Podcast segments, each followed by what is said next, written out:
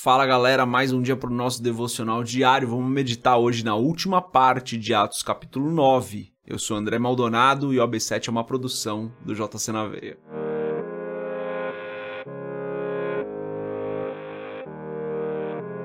Atos, capítulo 9, a partir do versículo 36, diz o seguinte: Em Jope havia uma discípula chamada Tabita, que em grego é Dorcas, que se dedicava a praticar boas obras e dar esmolas. Naqueles dias ela ficou doente e morreu, e seu corpo foi lavado e colocado num quarto do andar superior. Lida ficava perto de Jope, e quando os discípulos ouviram falar que Pedro estava em Lida, mandaram-lhe dois homens dizer-lhe: Não se demore em vir até nós. Pedro foi com eles e, quando chegou, foi levado para o quarto do andar superior. Todas as viúvas o rodearam chorando e mostrando-lhe os vestidos e outras roupas que Dorcas tinha feito quando ainda estava com elas. Pedro mandou que todos saíssem do quarto. Depois ajoelhou-se e orou. Voltando-se para a mulher morta, disse: Tabita, levante-se. Ela abriu os olhos e, vendo Pedro, sentou-se. Tomando-a pela mão, ajudou-a a pôr-se de pé. Então chamando os santos e as viúvas, apresentou-a viva. Esse fato se tornou conhecido em toda a cidade de Jope e muitos creram no Senhor. Pedro ficou em Jope durante algum tempo com um curtidor de couro chamado Simão. Até aqui, até o final do, vers... do capítulo, perdão, do capítulo 9. Vamos agora fazer uma oração, a gente fecha os nossos olhos, curva a nossa cabeça.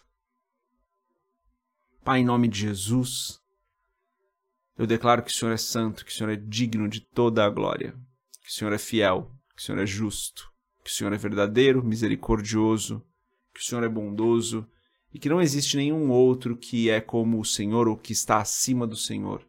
Teu nome é exaltado entre todos. Pai, eu peço, perdoa os nossos pecados e as nossas falhas Perdoa-nos por aquilo que nós temos feito que não está de acordo com a tua vontade. Perdoa-nos por aquilo que nós temos feito que não glorifica o teu nome. Perdoa-nos e, ao mesmo tempo, ajuda-nos, Senhor, nessas nossas dificuldades. Eu peço que o Senhor nos ajude para que nós possamos superá-las. Eu te agradeço porque até aqui o Senhor tem trabalhado em nós, trabalhado no nosso caráter e nos ajudado em todo o tempo. Te agradeço porque o Senhor tem nos fortalecido, o Senhor tem nos guiado, o Senhor tem nos livrado do mal. O Senhor é bom em todo o tempo. Não há nenhum outro que seja como o Senhor. Pai, eu peço em nome de Jesus que o Senhor abençoe cada pessoa que está acompanhando esse podcast hoje. Cada pessoa que está acompanhando o AB7 todos os dias. Cada pessoa que está compartilhando aqui esse trabalho com outras pessoas. Que o Senhor venha com uma graça abundante sobre a vida delas, com provisão abundante, com bênçãos sobre a vida dessas pessoas. Peço em nome de Jesus, Pai. Abençoa aqueles que estão enfermos, traz cura. Abençoa aqueles que precisam de um emprego, abre uma porta. Abençoa aqueles que estão enfraquecidos, fortalece-os. Abençoa aqueles que estão desanimados, Senhor. Traz alegria e ânimo. Em nome de Jesus. Assim eu oro e te agradeço, Senhor. Amém. Só esse trecho aqui final do capítulo 9 fala então de quando Pedro uh, se encontra nessa situação aí de ter uma pessoa morta, de ter uma mulher morta, né, Tabita. E ele a ressuscita. Maravilhosa essa passagem, né? Pedro vai até lá e acaba ressuscitando essa mulher. As pessoas ali da cidade acreditavam que ela já estava morta há algum tempo e choravam e estavam de luto. E às vezes eu vejo que algumas áreas das nossas vidas, elas parecem mortas, elas parecem que já não tem mais chance. Mas a gente precisa lembrar que Deus é poderoso para fazer qualquer coisa, galera. Deus é poderoso para ressuscitar qualquer área da nossa vida. Não tem nada que seja impossível para Deus. Eu posso dar o meu testemunho aqui de áreas da minha vida que eu achei que eu já tinha desistido até delas. E Deus veio e me falou claramente. Eu lembro de Deus falando comigo, falando: olha, essas áreas, essa área da sua vida, daí tu falando de uma específica, né? Essa área da sua vida não está morta. Essa área da sua vida tem um plano meu para ela, tem um propósito meu para ela. Então não desiste. Eu lembro de Deus me falando isso claramente, não com essas palavras aqui, né? Mas claramente me passando essa mensagem, o Espírito Santo falando comigo, uma das vezes que eu ouvi Deus mais claramente, assim, de maneira mais certeira, num momento onde eu já estava declarando uma, essa determinada área da minha vida como morta, como já tinha desistido dela. E Deus vem e me fala: Olha, eu não desisti.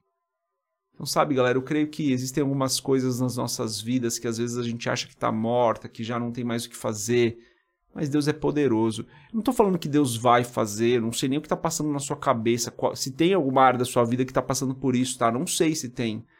E também não estou falando é que Deus está dizendo que essa área vai ressuscitar. Não te conheço, não sei qual é a sua situação, não posso fazer isso, não posso ser leviano aqui de falar algo que Deus não está falando. O que eu estou dizendo é que, olhando para a palavra, vários trechos da palavra, eu compreendo que Deus é poderoso o suficiente para que o propósito dele se cumpra, independente das circunstâncias que se apresentam nas nossas vidas. A circunstância que Pedro encontrou aqui foi de uma mulher morta, mas o propósito de Deus era ressuscitá-la. O poder de Deus é infinito, então Deus pode ressuscitá-la. E daí fiz um paralelo com as nossas vidas, que muitas vezes encontramos áreas que parecem que estão mortas, mas que quando é propósito de Deus, Deus pode ressuscitar aquilo, Deus pode transformar aquela situação. O que a gente tem que fazer é orar, galera. O que a gente tem que fazer é se entregar para Deus.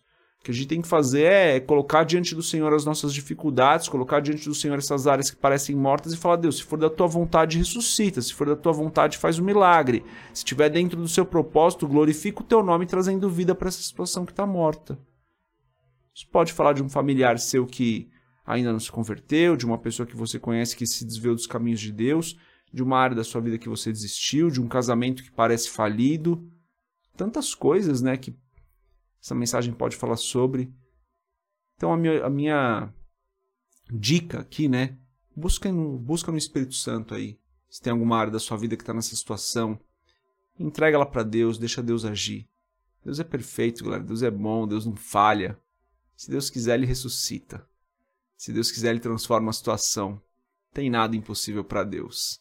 A morte não pode parar o Senhor. Não parou tantas vezes. As circunstâncias não podem parar o Senhor. As dificuldades não podem parar o Senhor. Nada para o Senhor. Quando é propósito, Ele vai lá e cumpre, porque Ele é Deus. Essa é a mensagem de hoje, galera. Fica com ela, medita nela um pouco. Tem muita área na nossa vida aí que pode ressuscitar. Deus abençoe a sua vida. A gente se vê amanhã, se Deus quiser. Paz.